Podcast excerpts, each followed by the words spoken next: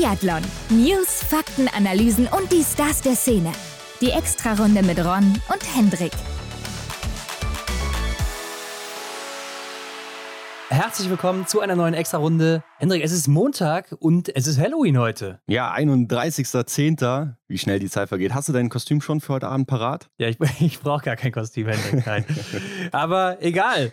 Heute unser Gast, Denise Hermann Wick, ist zurück bei uns, war ja damals ziemlich am Anfang noch bei uns mal. Mhm, eine der ersten Gästinnen, tatsächlich, ja. Und klar, was soll man zu ihr noch sagen im deutschen Biathlon? Ist Weltmeisterin, jetzt auch Olympiasiegerin und jetzt auch Autorin. Mhm. Also da gibt es einiges, worüber wir sprechen mussten, was in den letzten zwei Jahren oder zweieinhalb sind es ja circa, seit sie hier war, so angefallen ist. Ja, und natürlich mit dem großen Fokus der Olympiasaison. Ich denke, das weiß schon jetzt jeder, dass das ein großer Bestandteil unserer Folge ist. Sie hatte ja in diesem Jahr, in diesem Winter, ziemlich viele Höhen und Tiefen, muss man sagen. Ja, und es fing ja eigentlich auch schon letzten Winter an, muss man sagen, wo dann auch die Medien sich schon teilweise so ein bisschen auseinandergenommen haben, mhm. weil sie ja den Gesamtweltcup-Sieg angepeilt hatte, was aber ja auch irgendwo logisch ist. Also sie war davor Dritte im Gesamtweltcup und natürlich willst du dann nach ganz oben. Da müssen wir nicht lange drüber reden, Hendrik, das ist ganz klar. Aber ja, was macht das auch gerade mit so einer erfahrenen Athletin, wie sie es dann eben ist? Und letztendlich ist ihr großer Plan dann eben in Peking aufgegangen, wie wir ja heute alle wissen.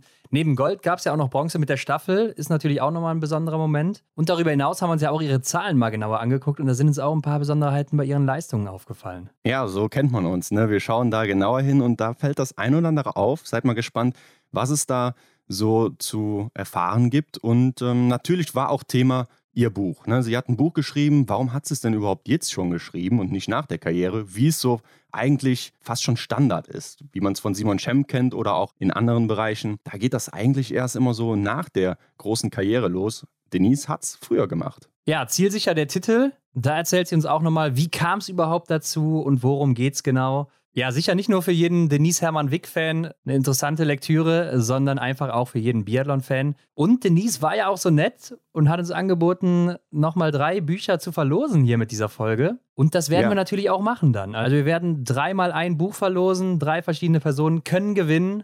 Das mhm. heißt, die Chance, dass ihr gewinnt, ist gar nicht so klein, wie wenn es nur einen Gewinn gäbe. Das hast du gut kombiniert.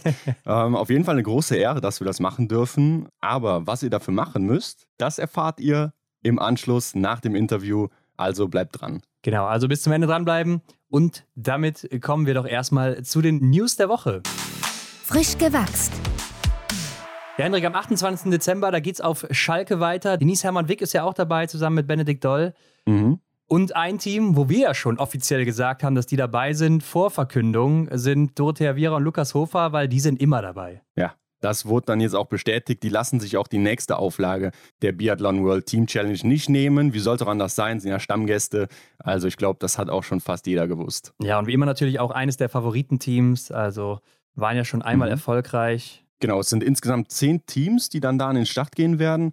Und ähm, vier davon sind schon bekannt. Also wir haben ja schon jetzt über drei gesprochen. Und aus der Ukraine sind Julia Djuma und Dimitro Pidruschny am Start.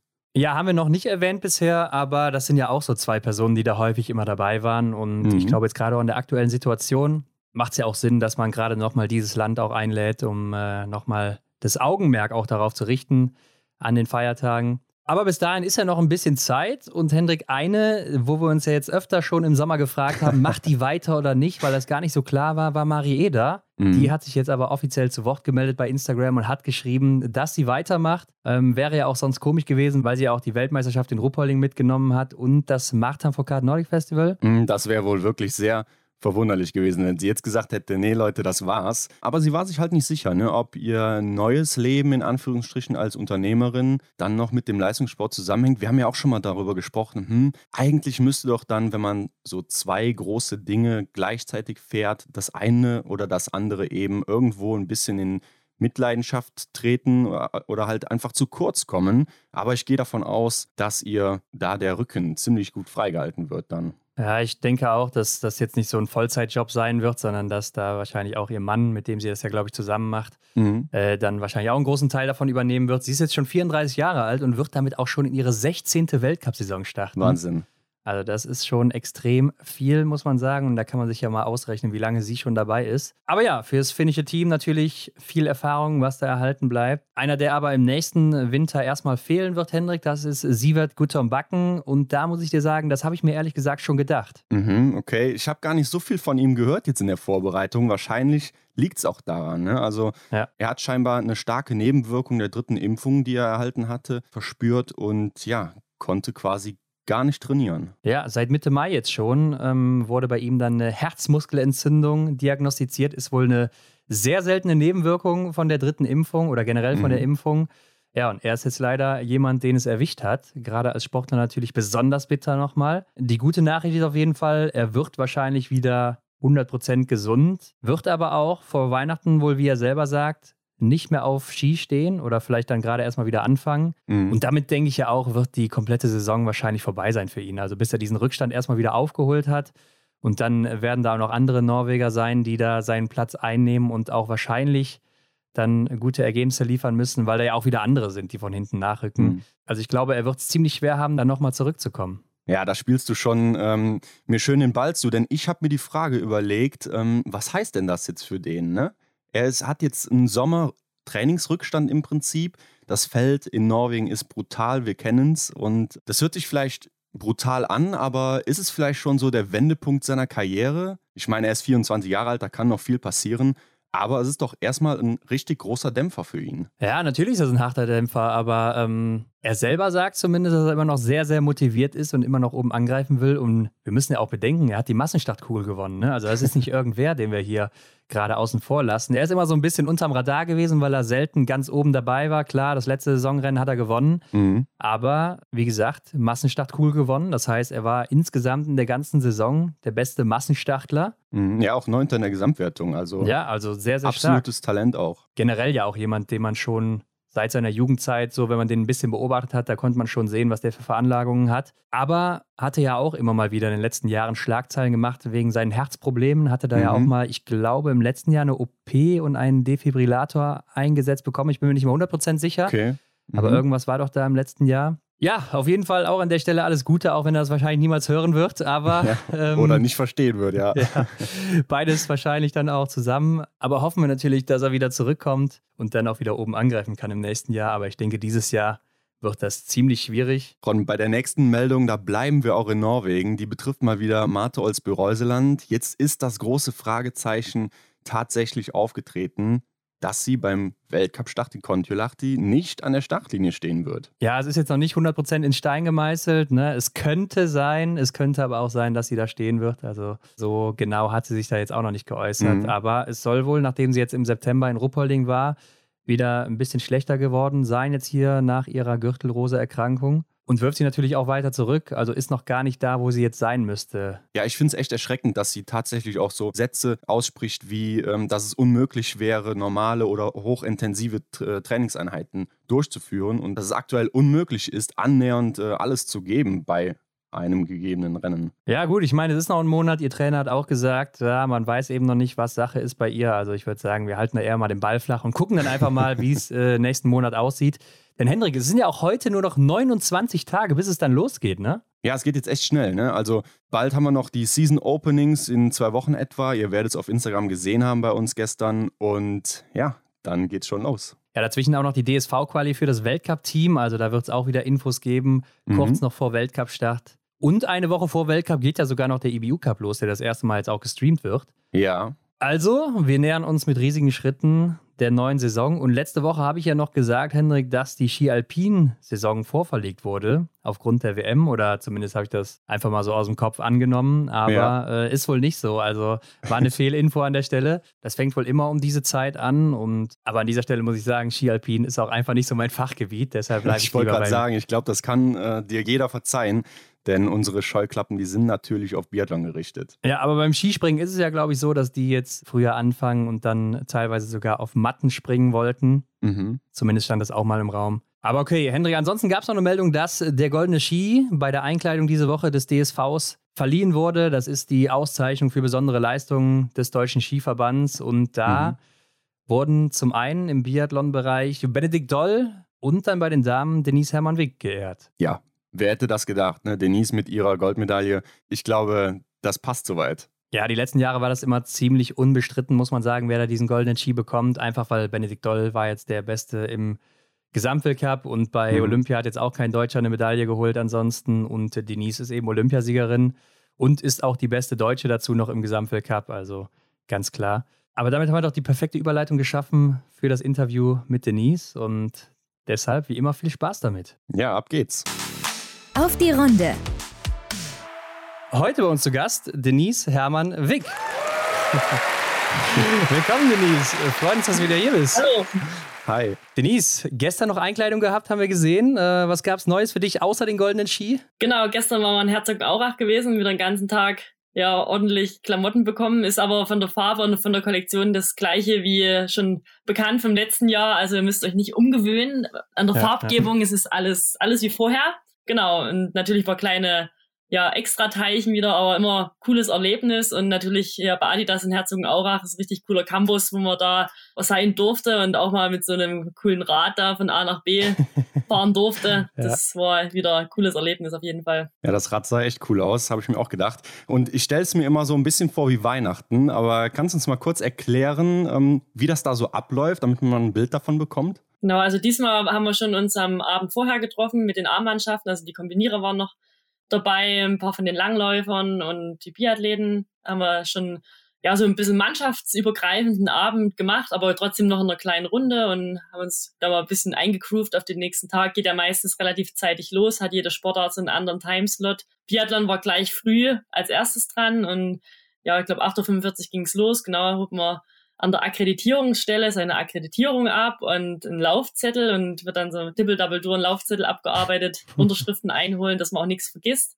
am Ende und genau geht dann zu die Ausrüster hin und quatscht mal mit denen, auch natürlich ein bisschen Erfahrung austauschen, Feedback geben, ja, von den Sachen von den letzten Jahren oder gibt auch meistens ja immer ein bisschen was Neues in der Entwicklung, wenn man da, dass man da mal wieder up to date ist und ja, dann handelt man sich da ja, von Ausrüster zu Ausrüster und probiere die Sachen natürlich an. Was natürlich cool ist, wenn die Kollektion ähnlich bleibt, dann ja, weiß man ja schon ungefähr, welche Größe man hat, wenn man jetzt nicht gerade zu oder abgenommen hat. Und ja. ja, dann hat man noch so ein paar Fotoaufnahmen für Social Media, was der DSV produziert, für die Partner natürlich auch, ein paar ja, Videosachen, die dann aufgenommen werden. Da gibt's dann einen, ja, einen, schon einen straffen Zeitablauf. Essen und Trinken darf man mal nicht vergessen. Aber das geht dann schon, ja, bis im frühen Nachmittag ja, das, da merkt man dann schon, das ist schon viel auch an Input und viele Leute natürlich auch. War zum Glück alles mit Maskenpflicht. Also ja, möglichst kein Risiko eingehen, ist ja doch dieses Jahr ein bisschen später gewesen, mhm. die Einstellung Ende Oktober. Da kommen auch viele jetzt mal vom, vom Lehrgang von Skihalle oder vom Gletscher, da ist man ja immer ein bisschen anfälliger auch. Von daher ist das, denke ich, alles sehr gut abgelaufen und ja, wir sind wieder bestens vorbereitet für den Winter. Ja, interessant, aber wie Hendrik schon gesagt hat, hört sich an wie Weihnachten, muss man so sagen. Mhm. Ja. Ähm, aber Denise, wir wollen mit dir nochmal über die letzten zwei Jahre, die letzten zwei Saisons mit dir reden. Und die Ausgangslage war ja damals, du warst 2019, 20 Dritte im Gesamtweltcup geworden. Und mhm. hast ja dann für die Folgesaison so ein bisschen den Gesamtweltcup-Sieg anfokussiert. Ne? Ähm, bist ja auch dann direkt im ersten Rennen damals Zweite geworden, im Einzel von Kontiolahti. Und damit war es ja eigentlich erstmal voll auf Kurs, muss man sagen. Oder wie hast du das selber erlebt zu dem Zeitpunkt? Ja, also ich wollte natürlich so mal um die ja, Gesamtweltcup mitkämpfen, so mal, dass man am Ende gewinnt. So mal, da gehört immer ziemlich viel dazu, halt auch klar gesundheitlich. Ja. Aber ich habe schon natürlich ähm, von der Herangehensweise an die Saison natürlich schon ein bisschen offensiver wie die Jahre vorher. Da habe ich ja schon doch mit Highlight Großereignis dann immer so ein bisschen trainiert und einen Plan gehabt, dass man da eher ein bisschen passiver einsteigt und mal, da war es natürlich schon ein bisschen offensiver. Da muss man auch anders rangehen. Das ist natürlich auch ein bisschen mit einem kleinen Risiko verbunden. Gerade bei mir, ich bin so ein schnellkräftiger Typ. Ich muss dann mal sehen, dass ich halt nicht zu viel hochintensive Einheiten mache, dass ich da jetzt nicht schon ja so eine Form aufbaue. Das geht halt nicht so oft im Jahr und dass man da nicht so von der Form schon lebt im Herbst. Und klar, wenn man natürlich so ein vorhaben will. Ich war voll motiviert, logischerweise. Da will man natürlich auch alles ein bisschen besser machen, noch wie vorher. Und ja, wie gesagt, das birgt alles ein Risiko, ging natürlich cool los. Aber da, dann kam auch so ein bisschen eine Flaute. Man war wirklich bis Weihnachten hatte ich da wirklich ein bisschen zu kämpfen. Man hatten dann auch zusätzlich noch ein bisschen Materialprobleme auch noch gehabt. Und das sind so Sachen, es muss halt immer alles zusammenlaufen. Dass man da halt wirklich vorne dabei ist und auch klar mental natürlich voll da sein und ja, am besten so einen Flow so zeitig wie möglich aufbauen. Wenn es läuft, dann läuft's, ne? Mhm. Aber es lief dann halt einfach, war echt zäh und dann ist natürlich irgendwann auch so ein Negativstrudel. Da habe ich mich dann schon relativ früh eigentlich von diesem ja, Gesamtziel irgendwie so ein bisschen verabschieden müssen einfach und ja, dann gerade nach Weihnachten, dann ging es ja gerade wirklich dann darum, wieder wirklich so, so zu alter Stärke zurückzufinden, das Komplettpaket einfach wieder zu haben, im Wettkampf parat sein und wirklich, ja, mal wieder ein bisschen, wie gesagt, diesen Druck, den eigenen Erwartungsdruck, das Ziel, was man da eigentlich hatte, das ein bisschen umzumodellieren in Richtung Großereignis und da halt versuchen, da irgendwie so ein bisschen neu anzusetzen, sagen wir, wirklich wie so kleine Festplattenformatierung mhm, in die Richtung und ja, aber das ja, habe ich dann zum Glück noch ganz gut die Kurve gekriegt. Ist ja nicht das erste Mal, dass ich mich so ein bisschen drüber geschossen hatte. Aber mhm. ist mir im Langlauf auch schon mal passiert. Von daher wusste ich schon, ah, habe ich so ein bisschen überzogen, aber ich habe alles probiert und das gehört halt einfach mal dazu. Und wenn man immer nur bei 97 Prozent ist, wird man es vielleicht nicht schaffen. Mhm. Bei 101 ist halt immer ein bisschen gefährlich. Habe ich, wie gesagt, ein bisschen überzogen. Von daher, ja, es ist halt als Sportler da einfach so, dann wird es halt auch mal ein bisschen zäh. Ja, klar. Mhm. Ja, du hast schon angesprochen, vor Weihnachten kam ja dann auch noch Hochfilzen. Ne? Und wo man da weiß, ja, das ist nicht gerade dein bester Ort und das dann auch noch als Doppelwochenende in der Saison. Äh, mit welchen Gedanken bist du dann, dann vorab nach Hochfilzen gereist? Da muss ich ganz schön Kram in meinem Kopf. Das ist jetzt doch eine Weile her. Also ich muss sagen, mit Hochfilzen so langsam schließt man ja doch ein bisschen Freundschaft, ja, ja. aber mhm. war natürlich aus der Vergangenheit heraus war das jetzt immer nicht mein Lieblingsort, wo dann auch noch ein Doppelwochenende so mein Träumen stattfinden sollte ich meine, traumhaft schöne Kulisse, nah an Ruhpolding dran, das ist natürlich schon cool. Aber klar, irgendwie so vom Streckenprofil und vom Schießstand natürlich mich schon doch eher irgendwie ein bisschen schwer, warum auch immer. Mhm. Ja, aber ich habe da natürlich versucht, da jetzt keine negativen Gedanken zu haben. Wir waren natürlich auch schon mal vorher an dem Jahr im Sommer schon mal drüben. Wir wussten, es ist Doppelwochenende sonst sind die Deutschen ja immer richtig gut. Ich bin da so ein bisschen das schwarze Schaf im deutschen Team. Gehen sie nicht so gern nach hoch, also ich fahre schon gern nach Hochfilzen zum, zum Wellnessen, zum Trainieren, zum aber Wellnessen, ja. Wettkampflaufen war das in dem Moment immer noch so ein bisschen, ach, na ja, weiß auch nicht. Ja. Aber mittlerweile muss ich sagen, habe ich also diesen, ja nicht Groll, aber also diese, diese Antipathie gegen Hochfilzen nur vom Wettkampf her doch ein bisschen abgelegt und ja. denke, dass ich da versucht habe, da relativ neutral reinzustarten. Ja, ich glaube, es hat ja dann auch ganz gut geklappt, wie du schon gesagt hast. Ne? Du bist dann im zweiten Verfolger und im Massenstart Neunte und Fünfte geworden. Hast also so ein bisschen deinen Fluch brechen können, würde ich schon sagen. Genau, der Gerald Hönig war ja da gerade Trainer von den Österreichern. Ich habe schon gesagt, siehst du, Gerald, mit Hochfilzen, wir werden doch noch Freunde. Ich erinnere mich aber auch noch, dass dann eben so nach dem Dezember die Medien dich so ein bisschen auf dem Kieker hatten, weil eben dein Ziel dieser Gesamtweltcup-Sieg oder halt eben oben mitzuspielen war. Der lag so ein bisschen in weiter Ferne mit Platz 9 im Gesamtweltcup, was immer noch gut ist, ganz klar, aber natürlich weit weg von Platz 1. Wie sehr stresst denn so eine erfahrene Athletin wie dich das noch, dass die Medien dann darauf so losgehen? Ja gut, also das Wort Gesamtweltcup-Sieg, das habe ich ja so nie über die Lippen gebracht. Ich habe gesagt, ich will da gerne mitkämpfen und klar, wenn man Dritter war, wäre jetzt auch verwegen zu sagen, nee, ich gehe nicht eine Saison ran, ich bin nicht so ja, achte wäre, wäre es cool. Also ja. das wäre jetzt irgendwie gelogen. Ich bin ja ein ehrlicher, direkter Mensch und deswegen, man will ja auch irgendwie immer höher und immer mehr und das zumindest probieren. Also das war ja auch nochmal so der Versuch und das große Ziel. Und wenn man halt Ziele äußert, wird man natürlich an die gemessen. Das ist im Sport so. Das macht man ja selber auch. Und klar, ich glaube manchmal, das wirkt halt von außen irgendwie zu leicht ah ja, die sagt das jetzt und dann passiert das auch. Und ja, klar.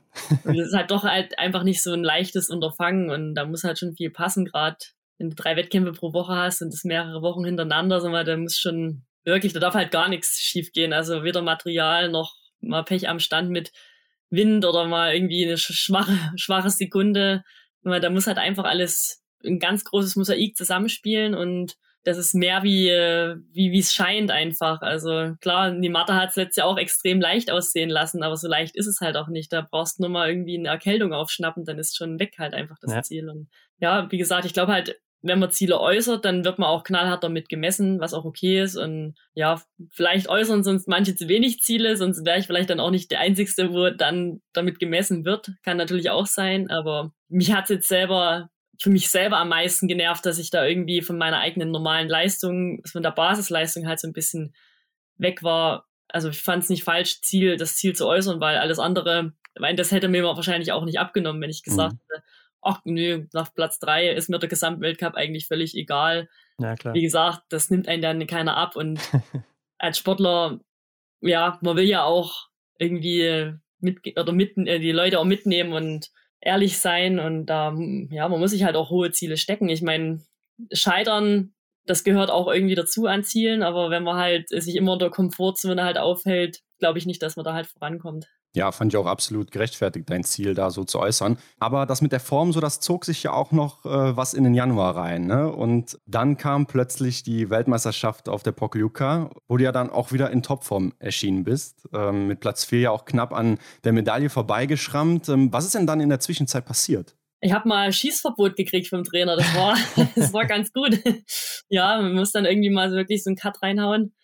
Weil das, ja, hatte ich ja schon ein, zwei Mal gemacht, aber dann mhm. ist natürlich gerade als Sportler halt immer so ehrgeizig wieder noch mehr und noch mehr und das ist immer ganz gut, wenn einer von außen mal die Grätsche reinwirft und da hat der Mehringer Krie mal gesagt, so jetzt bevor wir zur Wettkampfvorbereitung fahren nach Obertiljach, da da passiert jetzt halt mal gar nichts mit der Waffe, die sperrst du jetzt mal weg und das war im Nachgang auch ganz gut, wo man sagt, ja, mhm. da irgendwie war ich dann wieder so ein bisschen fresh in meinem Kopf. Ja, also vielleicht auch so ein klassischer Reset dann, ne? Ich glaube, Yuga ist jetzt auch ein Stand, der liegt mir auch ganz gut oder ich habe ja gute Erinnerungen natürlich an Pokel Yuga einfach gehabt und von daher, da muss man dann irgendwie das mal schaffen, so seinen, seinen Rucksack mal abzustellen, weil WM ist dann einfach wieder, da werden die Karten neu gemischt und mhm. also wie eigentlich bei jedem Wettkampf, aber dadurch natürlich so eine Zeit noch dazwischen liegt, da hat man auch die Chance, da mal im Kopf wirklich das jetzt mal ja beiseite zu schieben und weil dann am Ende ist egal, was im Dezember war. Wenn WM ansteht, dann fragt keiner mehr, wie war es denn noch Filzen drauf oder wie war ja, denn der stimmt. Weltcup in Oberhof im Januar. Das interessiert dann einfach nicht mehr. Mhm, klar. Aber das war ja auch auf der Pokljuke dann das erste Mal nach zwei Jahren für dich ohne Einzelmedaille bei einem Großevent. Äh, machst du dir über sowas Gedanken? Wie gesagt, ich komme ja aus einer Sportart, äh, da überhaupt eine Medaille mitzunehmen von der WM, das ist eh schon was ganz Großes, da muss schon voll viel zusammenspielen. Ich wollte natürlich logisch mitkämpfen da bis zum letzten da um die Medaillen und das ist mir im Verfolge auch bis zum letzten Schießen ja. gelungen. Habe dann irgendwie äh, gemerkt, dass ich so körperlich hinten raus ganz schön irgendwie zu tun hatte, was sehr überraschend für mich kam, weil ich mich wirklich fit gefühlt hatte, auch dann natürlich in Obertiljach zur Vorbereitung und auch dann zu Beginn der WM, so vom Schießen her hat es eh gut gepasst in Pokljuka und immer das hat mich dann so ein bisschen ja rätseln lassen, was auf einmal jetzt in dieser Sekunde passiert ist, weil im Ausdauersport das deutet sich ja meistens immer so ein bisschen an.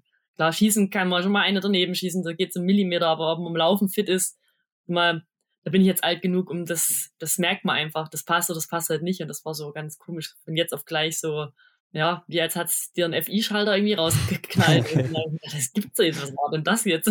Dann hatte ich natürlich ein bisschen ja mit dieser Gürtelrose ja zu kämpfen gehabt. Aber ja, wie heißt zu kämpfen? Ich habe jetzt ja nicht so viele Symptome irgendwie gehabt, das, was man sonst vielleicht bei Gürtelrose ja irgendwie hat, aber mhm. natürlich so diese maximale Leistung irgendwie. Also ich weiß auch nicht, ob es daran lag. Also das ist jetzt auch nur eine Vermutung. Also es kann dir am Ende keiner sagen, an was liegt. Aber es war schon irgendwie, ich habe meinen Körper da zum Teil in der Schlussrunde ja nicht irgendwie wiedererkannt und ja. da hat mir vielleicht schon mal so ein paar Prozente gefehlt. Und am Ende sind wir ja trotzdem mit einer Staffelmedaille irgendwie nach Hause gefahren und man sieht mal, es ist halt nicht so einfach, irgendwie bei der WM eine Medaille abzuräumen. Und ja, mit Platz vier ist man halt der Erste, der halt neben dem Podium steht. Und letztendlich war es ein richtig guter Wettkampf. Nur mit einem Fehler und Platz vier hab dann so eine Serie ja auch durch. Ich war ja schon Sechste, Fünfte und Vierte dann ja, bei der ja. WM im Sprint die Jahre vorher. Gutes Zeichen vielleicht. War ja auch lange auf dem Bronzekurs gelegen und ja, aber es muss halt einfach immer alles passen. Nee, auf, gerade auf Weltklasse-Niveau kann man sich das natürlich vorstellen, wenn da ein, zwei Prozent fehlen, das macht schon viel aus.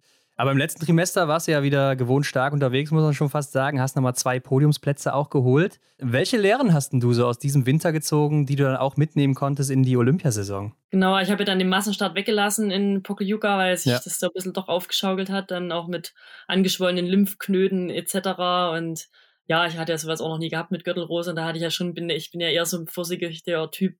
Ich bin einfach angeschlagen oder krank nicht laufen, bringt am Ende auch nichts, weil mhm. wenn du nicht 100% Herr deiner Kräfte bist und davon überzeugt auch bist, jetzt zu starten, dann bestehst du in dem Weltklassefeld nicht und von daher habe ich den ja dann weggelassen, habe dann auch noch die Staffel in, in Novemesto weggelassen, um halt auf Nummer sicher zu gehen, weil es waren ja gerade mal anderthalb Wochen irgendwie dazwischen und ja, dass man dann überhaupt wieder laufen kann, das weiß man dann eigentlich nicht. Das war eigentlich ein Versuch. Also klar, die Saison war eh jetzt dann absehbar, dann in absehbaren Zeitraum zu Ende. Und ich habe gedacht, gut, ich kann auch nach dem ersten Wochenende ja wieder nach Hause fahren. Also ich bin jetzt nicht mit einer Flugreise entfernt oder so und ja, ich musste einfach mal gucken, wie es so funktioniert und dass es dann natürlich noch mit zwei Podiumsplätzen da geklappt hat. Das, also das hat mich selber total überrascht, aber da sieht man mal wieder, ich bin völlig erwartungsfrei irgendwie in die Rennen und da läuft es sich halt irgendwie auch irgendwie schöner und freier und am Ende auch schneller Okay. und Ja. ja, Nuve Mesto ist jetzt vielleicht nicht der allerschönste Ort, aber irgendwie, ja, liegt mir da die Strecke und der Schießstand. Und irgendwie konnte ich da einfach wieder mal Biathlon machen, so, ja, wie sich so für mich selber auch als cooler Biathlon-Wettkampf angefühlt hat. Und klar, natürlich hinten raus in Östersund, da hat es mir natürlich total wieder einen Stecker gezogen. Also ging dann schon in der Mixstaffel los und war nochmal das letzte Rennen mit dem Arndt. Wirklich, irgendwie war das ein ganz großes Ding, ihn da auf seinem letzten Rennen begleiten zu dürfen. Und da wollte man natürlich nochmal alles geben, aber ja, also drei Wettkämpfe ist dann halt schon doch ein bisschen viel, wenn die Substanz schon ein bisschen weg ist und gerade natürlich mit so einer komischen Erkrankung äh, im Hintergrund, aber entweder man läuft, also wenn ich auch dann am Start bin, dann stehe ich auch dazu, dann wird auch nicht rumgeheult danach. Aber sag mal, da habe ich schon gemerkt, oh, jetzt, jetzt schwinden schon wirklich die Kräfte und das war dann eigentlich nur noch so ein Durchschleppen, dann auch gerade in Östersund, das ist ja eigentlich schon so einer meiner Lieblingsorte. So, da Ja. da habe ich schon gedacht, wow, wenn du nicht so ganz fit bist, dann ist die Strecke schon auch nochmal deutlich härter. Aber die Saison war dann eh zu Ende und das war aber trotzdem, irgendwie war es natürlich nicht immer schön in der Saison, wenn man natürlich seinen eigenen Ansprüchen hinterherläuft. Aber ich habe dann im Nachgang gedacht, naja, zum Glück ist es mir diese Saison passiert, weil sonst denkst du halt, oh, jetzt Olympiasaison, jetzt will ich alles nochmal besser machen. Und da war ich wieder so ein bisschen geerdet, wo ich gedacht habe, nein, du bist immer noch keine Maschine geworden, du bist immer noch ein Mensch, du musst in dich reinhören. Ja. Und irgendwie geht man da ein bisschen wieder mit mehr Respekt ran in diese Mhm. ganze Aufgabe. Und ja, wie gesagt, dann man muss es halt gut analysieren und ich habe mich da einfach schon im Herbst drüber geschossen, hatte halt auch richtig, habe mich fit gefühlt, hatte gute Werte und alles. Dann habe ich gedacht, oh, jetzt ist wirklich nochmal was, ein Schritt nochmal nach oben gegangen, aber das heißt dann trotzdem vom Winter nicht immer so viel. Und Mhm. Da bin ich irgendwie wieder ein bisschen sensibler mit mir selbst auch umgegangen und immer noch besser und noch schneller. Das geht irgendwann auch nicht mehr gut. Und ich glaube, für die Olympiasaison hat mir die Saison in Pokljuka brutal viel gegeben, weil ich einfach, ja, wieder wusste, ich muss trotzdem immer aufpassen. Und Mhm. von daher war ich dann doch ganz froh, dass es vielleicht eine Saison früher passiert ist, weil es hätte auch dann ja das Jahr drauf, da willst du immer noch mal noch einen draufsetzen und dann, wenn da die ganze Saison nichts geht, ja, da ärgerst du dich dann halt. Ja, ich glaube auch, das war eine wertvolle Erkenntnis, die du da gesammelt hast. Aber Östersund ist ein gutes Stichwort. Lass uns mal in die Olympiasaison reinspringen, denn da fing diese ja dann an und du bist hier wieder äh, direkt in dem ersten Rennen aufs Podium gelaufen, der Einzel, diesmal der dritte Platz. Erzähl uns mal, was hat es denn mit diesem ersten Einzel auf sich, Denise? Ich weiß auch nicht. Habe immer gedacht, nach Wechsel Einzel, das wird bestimmt immer so der übelste Hasswettkampf. Aber irgendwie mittlerweile, ja, man hat halt keine Erwartung, weil da kann immer so viel passieren. Irgendwer kommt immer eh mit 4x0 durch und es ist einfach ein Fehler zu viel. Da hast halt einfach eine Minute kleben und ich bin ja eh sehr passiv da in dem Jahr halt rein. Ich habe ja fast keine hochintensiven Intervalle vorher gemacht und habe gar nichts auch von mir erwartet. Und klar war ich es ja vorher auch irgendwie gut, aber es ist ja dann auch wieder alles total Schnee von gestern und ja, man versucht dann halt irgendwie so, ich wusste, im Laufen, das ist jetzt noch nicht so das, das Gelbe vom Ei, aber war ja auch geplant. Also man kann halt auch nicht das ganze Jahr in Topform sein und wollte natürlich da schon auf Olympia hin dann nochmal irgendwie so eine, so eine Formsteigerung durch ein paar Trainings halt irgendwie erzielen. Und ja, irgendwie ging das da wieder, ist es und ist ja eh ein, ein gutes Pflaster, ein schönes Pflaster für mich. Und Ja. ja, so als, wie gesagt, im Auftaktrennen dann, ich habe da irgendwie, bin da immer relativ entspannt, muss ich sagen. Normalerweise denkst du ja immer, ha, man weiß nicht so genau, wo man steht, aber Einzel ist immer so ein, so ein Rennen, da kann immer alles oder nichts passieren und von daher nimmt es dir auch so ein bisschen den Druck. Ja, interessant. Ja, Östersund waren, glaube ich, äh, war dein erster Doppelsieg, ne? Auch und äh, natürlich Mhm. auch das WM-Gold, genau. Aber du bist ja hier diesmal ganz gut durch den Dezember gekommen, muss man sagen. Auch nur Fülzen lief wieder ganz solide. Nur dann in Annecy hast du äh, krankheitsbedingt den Massenstart dann ausgesetzt. Und das kommt ja immer mal wieder vor, dass man so als Athlet, Athletin im Winter krank wird, ganz klar, hier und da mal eine kleine Erkältung. Aber diesmal war es doch sicher schon besonders, oder? Weil es ist eine Olympiasaison. Bekommt man da Angst, dass der Plan bis Februar vielleicht nicht aufgeht? Nee, was heißt Angst? Das war natürlich auch so klar mit Corona und Impfung und China-Einreise und so. Je näher natürlich dieser Januar rückt, da, ähm, mein, da muss man schon sagen, da wird man schon so ein bisschen paranoid. Und ich bin ja eh nicht eine, ich hatte, war jetzt ja nicht schlimm krank, aber ich hatte einfach Schnupfen, zu Nase und Ja. ich hasse das einfach dann Rennen zu laufen, weil klar natürlich auch mit dem Hinblick mit Olympia, du weißt ja auch nicht, dann sitzt du da noch einen drauf und dort noch einen drauf, dann haut es sich richtig um. Dann war mein Plan ja dann direkt von dort nach Davos zu gehen und halt da nochmal A, einen Trainingsblock zu machen, B, sich halt nochmal diese Boosterimpfung da geben zu lassen. Und da habe ich ja, da brauche ich jetzt nicht auf letzter Rille in der, in der Höhe gehen und dann noch sich impfen lassen. Da kann ich auch gleich nach Hause fahren. Und für mich war halt dieser Trainingsblock extrem wichtig in Davos. Von daher, da muss man halt dann manchmal auch unterordnen. Man will ja natürlich auch nicht so viel Rennen weglassen, aber ich sag mal, man muss dann trotzdem auch mal Mut haben, wenn man halt nicht 100% gesund ist und dann lohnt sich halt auch nicht Wettkämpfe zu laufen. Ich war ja auch schon ein bisschen angeschlagen dann halt bei dem Verfolger und da hat man ja auch gleich gesehen, da geht halt auch dann einfach nichts, weil dann bin ich total nicht überzeugt von dem, was ich tue und da habe ich dann wieder gesagt, nee, es bringt nichts und Fokus wirklich jetzt auf diesen Höhenblock, auch im Hinblick auf Olympia, kein Risiko eingehen, weil wie gesagt, im Nachgang irgendwie da einen Fehler zu machen an der Stelle, da geht man natürlich schon mal so diesen sichereren Weg also für einen vermeintlich sicheren Weg, dann mal mhm. sagen, ja, ich lasse jetzt mal lieber das Rennen weg. Und wie gesagt, das ist immer seinem Körper, das ist halt das höchste Gute halt auch irgendwie schuldig, wenn halt nicht 100 Prozent das da ist. Dann, wie gesagt, es gibt ja auch ein paar Sachen mit Herzmuskelentzündung, mhm. ja, ja. wo du sagst, da bist du halt nicht mal nur eine Woche raus. Klar, ja. Aber so ähnlich wie im Vorjahr zog sich ja auch äh, der Januar dann wieder. Ne? Also es war ein bisschen schwieriger und so als Außenstehender hat man dann schon gedacht, so, oh je, hm, ganz so optimal läuft vielleicht nicht alles, wie man es sich dann vielleicht erhofft auch. Und in Rupolding hast du den Verfolger ausgesetzt, in Antolz hast du nur den Massenstart äh, bestritten und da warst du dann auch nicht so ganz zufrieden. Wie war denn dann dein Gefühl vor den Spielen in Peking? Genau, also ich habe ja dann schon in Davos wieder gut trainieren können und habe mir da auch natürlich ich sag mal, diesen Höheneffekt, den ich ja immer danach halt bekomme, auch erhofft und gerade im Hinblick auf Oberhof, ja, hatte ich das schon irgendwie so an mir selber diese Erwartung, es war auch die Jahre vorher, auch wenn es im Dezember nicht so lief. Im Januar habe ich dann schon gemerkt, wie ich so diesen Rückenwind dann einfach bekommen habe. Und ja, in Oberhof, da hat es mich dann wirklich so richtig angeschissen. Also wirklich, da waren die Wettkämpfe schlecht. Dann mhm. Corona, dann sind meine Eltern doch gekommen, dann muss, ja, waren die natürlich irgendwo im Wald, 100 Meter ja. weggestanden und dann hast du die Stimme gehört, aber konntest nicht hin und obwohl der eigentlich immer so eine Umarmung schon mal vielleicht gebraucht hättest. Also ich bin jetzt ja eigentlich sonst nicht so der emotionale Typ, aber da hat es ja mal so richtig gegipfelt, wie ich gesagt habe, ah, mich kotzt das ja alles einfach nur an. Und ja, klar. Ja, dann habe ich gedacht, so, was musst du wirklich mal mit dir selber ehrlich ins Gericht gehen. Was, du willst ja dann immer noch mehr mit Druck irgendwie mit der Brechstange daran und dann brauchst du schon mal so ein gutes Umfeld, die dich da wieder ein bisschen einnorden. Und dann gerade in Ruhpolding war klar, dass ich da was weglassen werde. Da wollte ich sogar eigentlich nur einen Wettkampf laufen und wollte natürlich in Antolz auf jeden Fall eine Belastung auf ähnlichem Streckenprofil in der ähnlichen Höhenlage natürlich logischerweise haben, hat natürlich auch weil im Einzel war ich natürlich auch so mal gut gelegen in dieser Einzelkugelwertung und habe gedacht, ja, da würde ich schon halt auch gern den Einzel laufen. Da war aber natürlich der erste Wettkampf und ja, nachdem der Sprint halt so okay war, sag ich mal, in, in Ruhpolding, haben wir dann nochmal, kam der Flo nochmal vorbei, haben wir nochmal noch Besprechung gemacht, wie, wie können wir das jetzt nochmal irgendwie vom, auch vom Selbstbewusstsein noch mal ein bisschen verbessern. Und so eine Staffel, sechs Kilometer ist natürlich immer ein bisschen eine kürzere Distanz. Es tut immer ganz gut, mal so ein bisschen kürzer, ein bisschen schneller, frischer für die Muskulatur. Und natürlich auch vom Schießen her ist jetzt nicht ganz so mit dieser harten Konsequenz von der Strafrunde.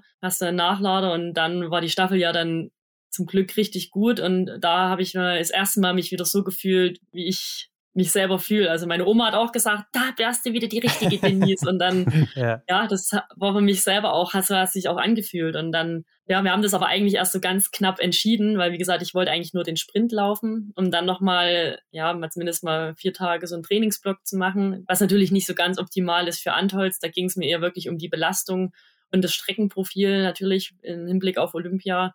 Und dann haben wir natürlich aber auch gesagt, ja, dann macht natürlich Antholz zwei Wettkämpfe keinen Sinn. Dann ja, habe ich so ein bisschen ins Gras gebissen für eine Einzel. Das, ja, manchmal muss man halt auch so kleine Ziele, die sich ergeben, halt auch mal sausen lassen, um halt das Große halt weiter über dir schweben zu haben. Und ja, das ist natürlich nicht immer einfach. Du weißt in dem Moment auch nicht, ist es jetzt die richtige Entscheidung. Aber jetzt im Nachgang muss ich sagen, es war goldrichtig. Aber in dem Moment, ja, war ich dann auch froh, dass dann, ja, der Flo nochmal mit mir so gesprochen hat und irgendwie manchmal ist es auch gut, wenn man selber so ein bisschen angenockt ist, auch in Entscheidungen zu treffen. Da trifft man auch manchmal die falschen und dann ist natürlich cool, wenn das Umfeld dich gut kennt und dir auch mal eine Entscheidung abnimmt. Bin ich jetzt grundsätzlich meistens nicht so der Typ für, aber es gibt so Situationen, da musst du mal geführt werden und das war eben so eine und im Nachgang, ja, hatte ich da einfach irgendwie, hatte ich da schon so einen kleinen Point of Return im Januar, wo ich dann gesagt habe, da habe ich meinen Rucksack irgendwie stehen lassen und habe gedacht, ich habe jetzt eh alles gemacht. Ich weiß gar nicht, ob ich rüberfliegen kann. Ich weiß nicht, ob ich Corona noch kriege. Ich weiß ja. nicht, ob ich positiv bin. Und von daher habe ich dann irgendwie so ein bisschen versucht, ja, so mich auf das zu konzentrieren, was ich da irgendwie im Griff habe. Und es waren ja so viele Unbekannte halt auch. Und irgendwie hat es dann aber im Nachgang irgendwie ein bisschen leichter gemacht. Und auch so, zum Beispiel das Antholz, dieser Massenstart, das hat mich dann gar nicht so gestresst, dass der jetzt nicht so war. Ich habe schon auch gedacht, oh, wenn du am Anfang halt Fehler schießt im Massenstart im Liegen, ist halt schlecht. Da bist du halt gleich vom Feld mal weg und es ist halt auch schwierig, da alleine irgendwie so hinzulaufen. Aber ja, war irgendwie ein komisches Rennen. Aber ich habe gedacht, gut, ich habe jetzt ja auch für einen normalen Wettkampf Vorbereitung ein bisschen zu viel trainiert. Da ist man natürlich auch ein bisschen müde. Aber es war natürlich wieder für Olympia halt wichtig. Von daher war ich da voll überzeugt von und das hat mich dann auch gar nicht so gestresst. Wie ist denn das bei dir direkt nach so einem Rennen? Nimmt dich das noch mit, wenn du dann äh, ja, ein Ergebnis ablieferst, womit du auch selber nicht zufrieden bist? Ja, klar. Also das ist jetzt nicht so, dass man da sagt, ach, drei Wochen vor Olympia oder zwei. Es war jetzt ja, es, es gibt ja so Leute. Scheiße. Ja. Und ja, aber ich habe dann wirklich gedacht, ich habe jetzt alles gemacht. Okay. Entweder das klappt oder es klappt nicht. Hopp oder top. Und muss eh sehen, ob man überhaupt das rüber schafft, mit 5000 Apps ausfüllen und Tests machen und ja, und ich habe dann gesagt, ich will es einfach genießen. Mir war klar, es werden meine letzten Spiele werden und ich will da irgendwie das nochmal so richtig aufsaugen und diesen Spirit von Olympia irgendwie nochmal so leben. Ich will nicht mit einem Rucksack dorthin fahren. Ich will einfach irgendwie, es ist geil, als Sportler bei Olympia dabei zu sein und wieder mal so ein bisschen sich selber zurücknehmen und irgendwie sich so von dieser Emotion, die sich da auch aufbaut, tragen zu lassen. Ich meine, da ist man natürlich auch selber ein bisschen mit verantwortlich, aber auch so klar, mir fährt als Team D hin und klar ist man eine Einzelsportart, aber auch so überhaupt irgendwie sich diesen Sportevent mal hinzugeben, wie es jetzt bei der EM war. Also hat man ja eingeschalten und man war irgendwie so voll on ja. fire und man muss sich da wieder mal so ein bisschen relativieren, was so Sport eigentlich, wie, wie geile Emotionen das vermitteln kann und das war mein großes Ziel. Genieß es einfach, auch wenn es recht kalt war.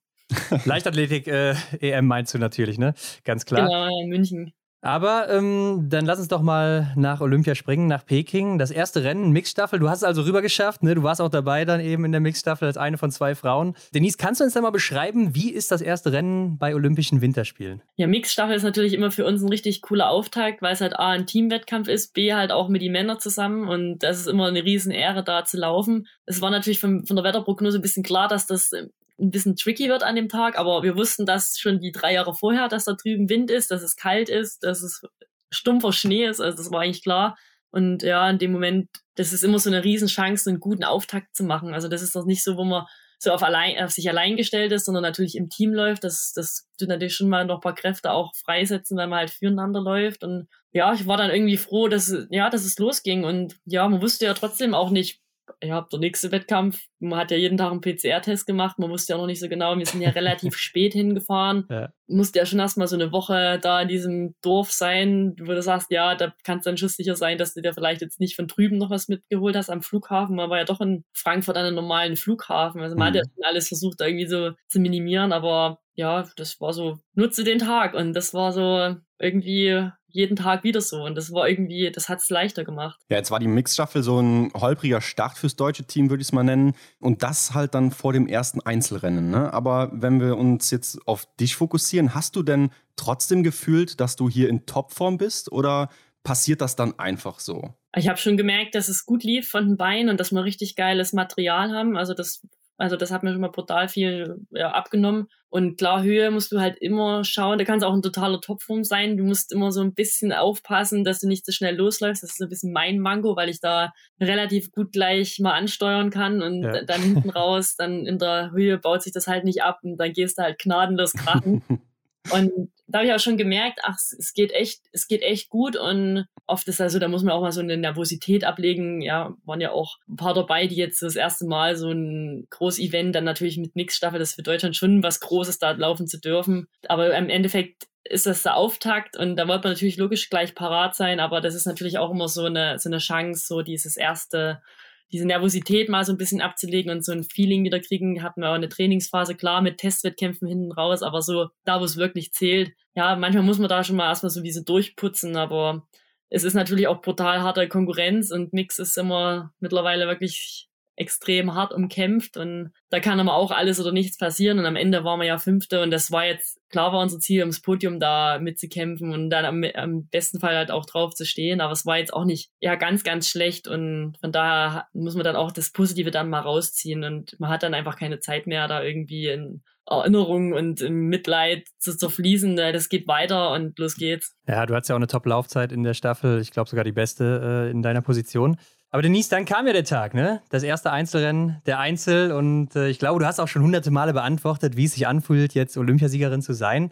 Aber wie ist es denn heute, jetzt acht Monate später, diese Medaille zu haben? Denkt man da anders drüber? Ach, das ist schwierig. Es ist ja so ein Kindheitstraum. Also es ist jetzt nicht so, dass man sagt, ach ja, irgendwie habe ich es mal geschafft, 0-0 zu schießen und war irgendwie noch schnell und bin irgendwie aufs Podium, sondern das halt an so einem Tag X also so abrufen zu können oder das abrufen zu dürfen, da gehört ja wirklich nicht nur das eigene Vermögen dazu. Ich meine, da muss halt schon auch gerade im Biathlon am Stand oder das muss ein guter Tag sein, wo einfach ein fairer Wettkampf stattfinden kann. Und natürlich mit der Kälte etc ja, du weißt auch nicht so, was passiert an Höhe. Ich meine, man hat natürlich auch bei den anderen Wettkämpfen, man hat die Leute richtig, also richtig blau gehen sehen. Also da haben also wirklich richtige Top-Athleten ja. und da hat man schon so ein bisschen nicht, also ein bisschen so gesunden Respekt ist ja auch gut. Also da hat man wirklich so, man muss ja wirklich einen guten Plan machen, aber trotzdem natürlich auch so ein Quäntchen Lockerheit und ja, aber jetzt so, dass man das so geschafft hat, das ist schon echt richtig cool und da gehört schon irgendwie so viel dazu, wo man halt auch ja, was man jetzt nicht alles selber beeinflussen kann und so viele Jahre und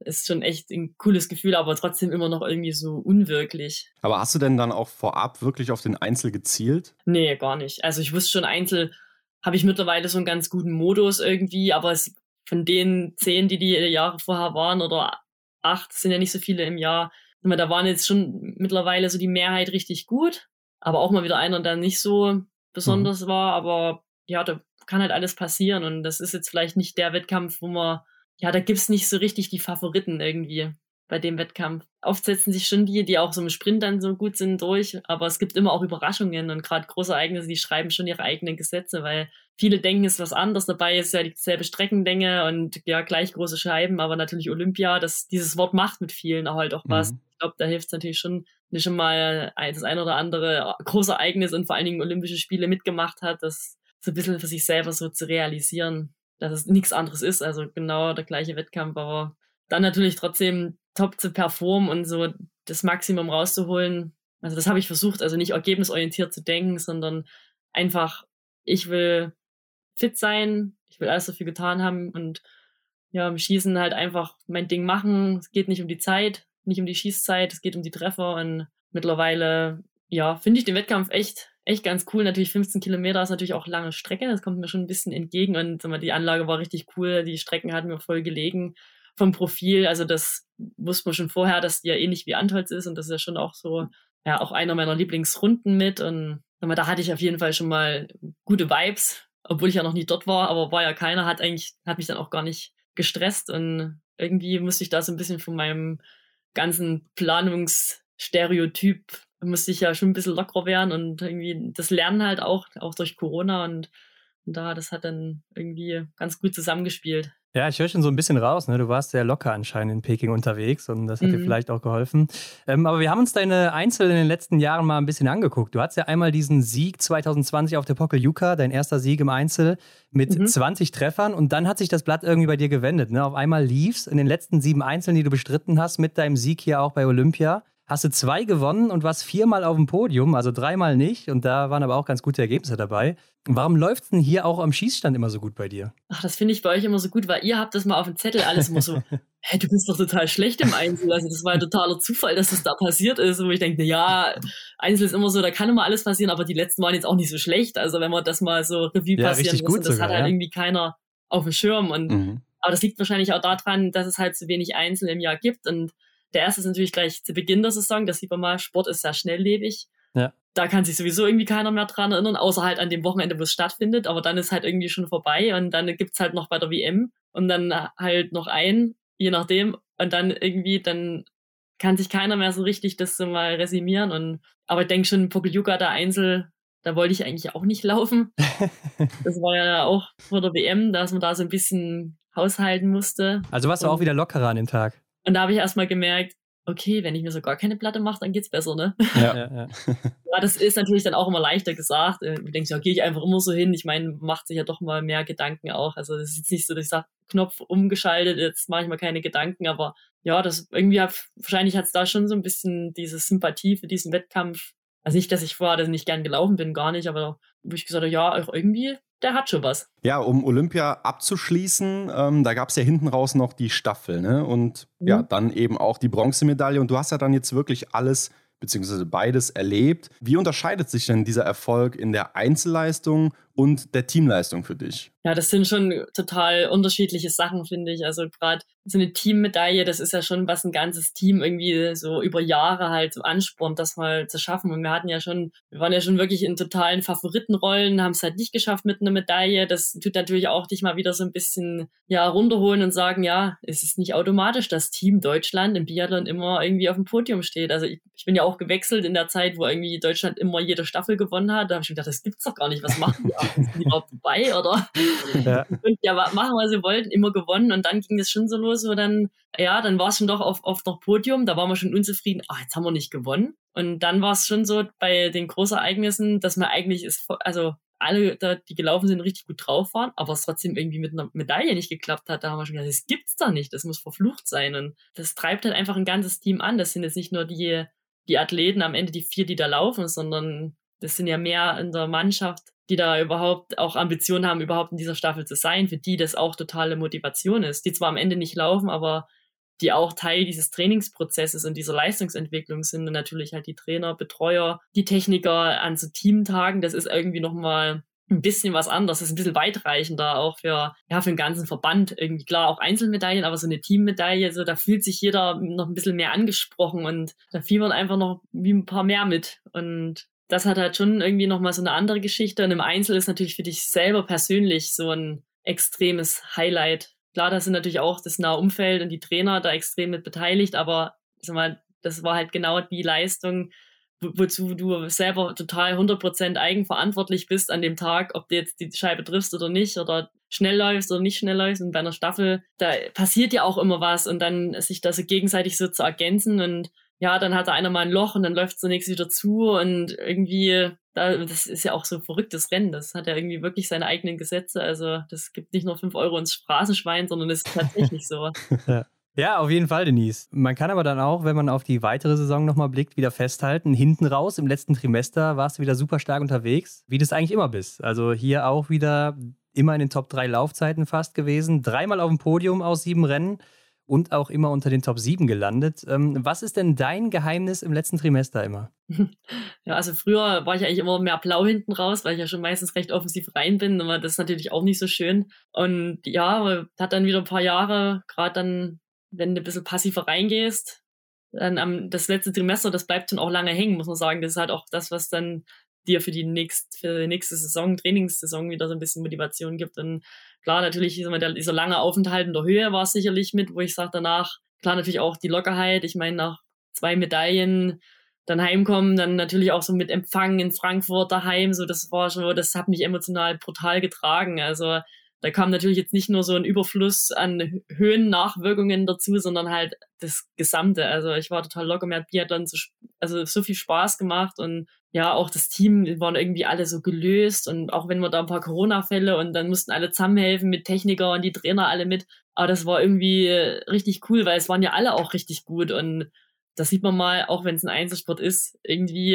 wenn da so eine Welle losrollt, also da, das hat man uns auch angesehen als Team, dass wir irgendwie mhm. richtig Spaß hatten und halt auch richtig bereit waren, so über uns hinaus zu wachsen und irgendwie sich da so in diesem, ja, in diesem Kreis mit aufzuhalten, das war dann schon auch cool. Und da sind dann halt auch so Leistungen auf jeden Fall möglich. Klar sind ein paar halt auch nicht am Start gewesen, haben ein paar gefehlt, aber ja. kann ja von uns auch keiner was dafür. Hat irgendwie, ja, es war irgendwie richtig cooles letztes Trimester mit schönen Orten, auch irgendwie mit OTP mit einem neuen Ort, wo man natürlich so, ich meine, ich kann es vom Langlauf, aber wo man sagt, ja, da am Biathlon-Weltcup mal gucken, wie es wird und wieder mit Zuschauern und das Wetter war gut. Also da haben so viele Sachen reingespielt und das war dann irgendwie, das war dann so ein der Zug hatte keine Bremse.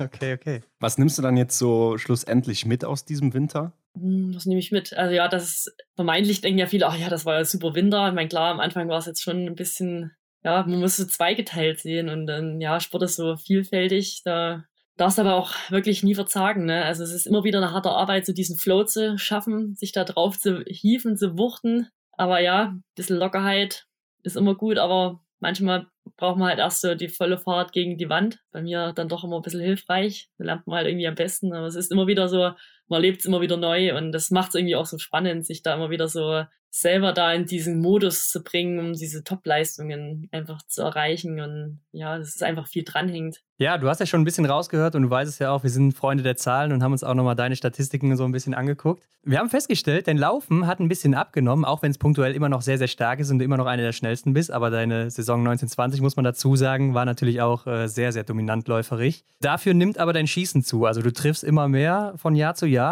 Was kann man jetzt daraus schließen, Denise? Ja, also diese Quoten, das ist natürlich cool, dass es so festgehalten wird, aber ist natürlich auch immer so eine Frage, ja, wie waren denn die Wettkämpfe? Also wenn natürlich dann mal so Oberhof-Massenstarts von zwei Jahren, ja, werden ja so ein paar Rennen mehr dabei sind, dann ist natürlich schwierig, ja. so seine Quote hochzuhalten. Ich gucke mir das selber, muss ich sagen, gar nicht so viel an, weil ja, Schießen punktuell natürlich passt, aber bin ich trotzdem jetzt nicht zufrieden. Also gerade liegend, ist immer, das fuchst mich schon, weil da war ich eigentlich früher richtig stabil weil da ja, fehlt es mir irgendwie gerade im Wettkampf, da so das so umzusetzen. Und stehend ist aber dafür irgendwie äh, gefühlt irgendwie besser geworden. Ja, laufen, ja, das ist wie gesagt, war zweigeteilt. Also in der zweiten Hälfte war es natürlich wieder richtig so, wie ich mir das vorstelle. In der ersten erstmal bedingt durch den Einstieg, den ich gewählt hatte, logischerweise natürlich nicht on top, aber dann, wo ich gedacht habe, ja, jetzt könnte schon langsam, war es irgendwie auch nicht so. Ja, aber man sieht auch, dass die Konkurrenz natürlich nicht schläft. Also die sind schon richtig fit, die Mädels da, und da, da musst du wirklich halt immer dranbleiben. Und ja, das ist auch nicht so einfach, ja, laufen kannst du eh, passt du dann auch für die nächsten zehn Jahre. Nee, Zufriedenheit ist Stillstand und man muss natürlich auch immer wieder irgendwie dran arbeiten und wenn du natürlich dann ja Umfänge oder Intensitäten auch ein bisschen verschieben willst, weil dass ich das natürlich auch sofort oder Technikumstellungen, das ist jetzt auch nicht so, dass man da sagt, ich, ich trainiere das mal drei Monate und dann kann ich das in jeglicher Situation im Wettkampf. Also das, da gehört schon ein bisschen mehr dazu und da muss einfach alles passen. Und ja, die Saison 1920, die war natürlich brutal. Also da habe ich irgendwie die ganze Zeit irgendwelche Gazellenbeine wahrscheinlich dran gehabt. ich frage mich das selber auch, wie, warum ging das in der Saison irgendwie so gut? Man hat natürlich schon Trainingsaufzeichnungen, aber das habe ich natürlich schon versucht, da auch gerade in dem Jahr, wo ich so mal Gesamtweltcup das Ziel hatte, da wusste ich ja, ah, in der Saison, da habe ich wirklich richtig lang das Level gehalten, habe ich auch versucht, das in einer ähnlichen Art und Weise zu machen und da hat es halt gar nicht funktioniert. Also weil ich halt einfach immer so das bisschen zu schnell dran war und immer ein bisschen zu sehr gedrückt habe. Und das ist nicht einfach Copy-Paste, da, mhm. ja, der Körper verändert sich ja auch und da musst du halt irgendwie auch in, ja, so in dich reinhören, dass du dann halt die richtigen äh, Rückschlüsse halt auch irgendwie ziehst. Und das ist halt immer so diese Challenge und immer die Herangehensweise. Man weiß halt ungefähr so, ja, mit was kann ich so rechnen und planen, was so gut dann funktioniert, aber halt, man ist halt doch nur ein Mensch und da muss man halt wirklich auch in der Lage manchmal leben. Ja, dann sind wir gespannt, wie sich das in dem kommenden Winter so entwickelt. Erzähl mal, wie sehen denn deine Ziele für die kommende Saison aus? Ja, also mit Heim-WM vorm Auge, sag mal, da ist das Ziel eigentlich da schon aufgelegt. Aber das macht es natürlich auch immer leicht. Es ist auch grundsätzlich leichter natürlich auf eine WM hinzuplanen, wie jetzt auf einem, ja, vier Monate. Das ist einfach so ein langer Zeitraum, wo man nicht alles so komplett Blick haben kann. Und ja, die Heim-WM, das wird natürlich eine richtig coole Sache. Und hoffen wir natürlich, dass da Corona ja mal ein bisschen fern bleibt ja, und mhm. dass man da wirklich Oberhof äh, so erlebt, wie man Oberhof auch kennt. Und aber das wäre jetzt für mich irgendwie so dieses Riesending, wo man sagt, da, da möchten wir einfach so eine Euphoriewelle mit lostreten. Also ähnlich wie es jetzt vielleicht bei der EM in München war, klar, waren viel mehr Sportarten und alles, aber ja, was Sport mit den Leuten, mit den Zuschauern und mit einem selber als Athlet oder als Betreuer machen kann, das ist schon was Besonderes und das natürlich in der, ja, daheim das ist natürlich dann so nah und wird wahrscheinlich auch sehr präsent sein in der Zeit. Und ja, ich freue mich auf die Zeit. Das wird einfach richtig cool. Ich versuche natürlich alles da, so natürlich körperlich in Bestform aufzulaufen. Und Oberhof der Schießstand ist jetzt kein leichter, aber wir haben jetzt schon mal ja, Wettkämpfe ja bei der deutschen Meisterschaft gehabt. Natürlich jetzt nicht auf den Originalrunden, aber der hat schon seine Tücken und man hofft, dass es faire Wettkämpfe gibt, aber es wird sicher Herausforderungen in Oberhof, aber die Leute sind sicher gut. Ja, der Tommy sagt immer, Februar ist super Wetter in Oberhof, von daher. Ja, sagen sie alle. Ja, genau, die Aussage ja. kennen wir. Aber wir müssen auch sagen, bei allen Großevents äh, bist du immer top gepiekt. Ne? Also, um das nochmal auf den Punkt zu bringen, seit 2019 hast du bei allen Events mindestens eine Medaille geholt und außer einmal auch immer eine Einzelmedaille. Aber auch da warst du dann natürlich mit deinen Bestleistungen unterwegs. Wie bekommst du das immer wieder hin? Ja, das ist eigentlich krass, also dass man auch so also ich klopfe wirklich auf Holz, dass man auch nicht krank ist. Ich meine, ja. Weil dieses bisschen, dieses, diesen Gipfel zu erreichen, das ist ja auch immer so eine, so eine Feinabstimmung. Und dann ist man natürlich auch im Winter ein bisschen anfälliger, logischerweise. Und dass man da halt ja, das ja, frage ich mich eigentlich auch so, dass man da halt nie krank ist und irgendwie immer so fit ist. So, das ist natürlich richtig schön. Dann, das bestärkt er natürlich auch, aber man darf halt auch nicht ja, nachlässig werden. Also man muss immer aufpassen. Und ja, für mich ist es schon leichter, jetzt auf so einem Zeitpunkt hin zu trainieren. Aber da muss man natürlich auch mal wirklich vielleicht andere Konsequenzen ziehen, die man vielleicht in dem Moment als Zuschauer nicht versteht. Mhm. Mit einem Wettkampf auslassen, mhm. wenn man halt sich nicht fühlt oder sogar mal ein ganzes Wochenende auslassen. Das ja, für das große Ziel halt. Ich meine, am Ende, wenn es da klappt, dann hat man alles richtig gemacht, aber in dem Moment, wo man es halt dann auslässt und gerade letztes Jahr in Ruhpolding was wegzulassen, sind wir, das, das fällt mir garantiert am allerschwersten. Da kann ich wirklich allen hundertprozentig ja, die Garantie geben. Das ist für mich am, am schlimmsten, aber man muss halt mal wirklich, man muss konsequent Entscheidungen treffen und das birgt halt oder das bringt halt so ein paar andere Sachen halt einfach mit und da darf man halt auch nicht lange nachtrauern und da muss man halt auch bereit sein, das einfach zu gehen. Und ja, erfordert sicher auch ein bisschen Mut und natürlich ein gutes Umfeld, die da den Weg mit ebnen. Und ja, von daher ist für mich das große Ziel in Oberhof, da wirklich körperlich in Topform zu stehen. Und was vorher passiert, ist der Weg dahin. Aber es müsste jetzt auch nicht so lange dauern wie letztes Jahr, dass man sich Selbstbewusstsein holt durch gute Ergebnisse. Also da ja, hoffe ich natürlich, ja, da jetzt mal eine, eine gute Tendenz zu bekommen. Also wie gesagt, die ersten Wochen, die werden natürlich schon erstmal so ein bisschen, also wir in diesen Rhythmus reinkommen. Aber es beginnt natürlich schon auch dieser Run auf Schnee.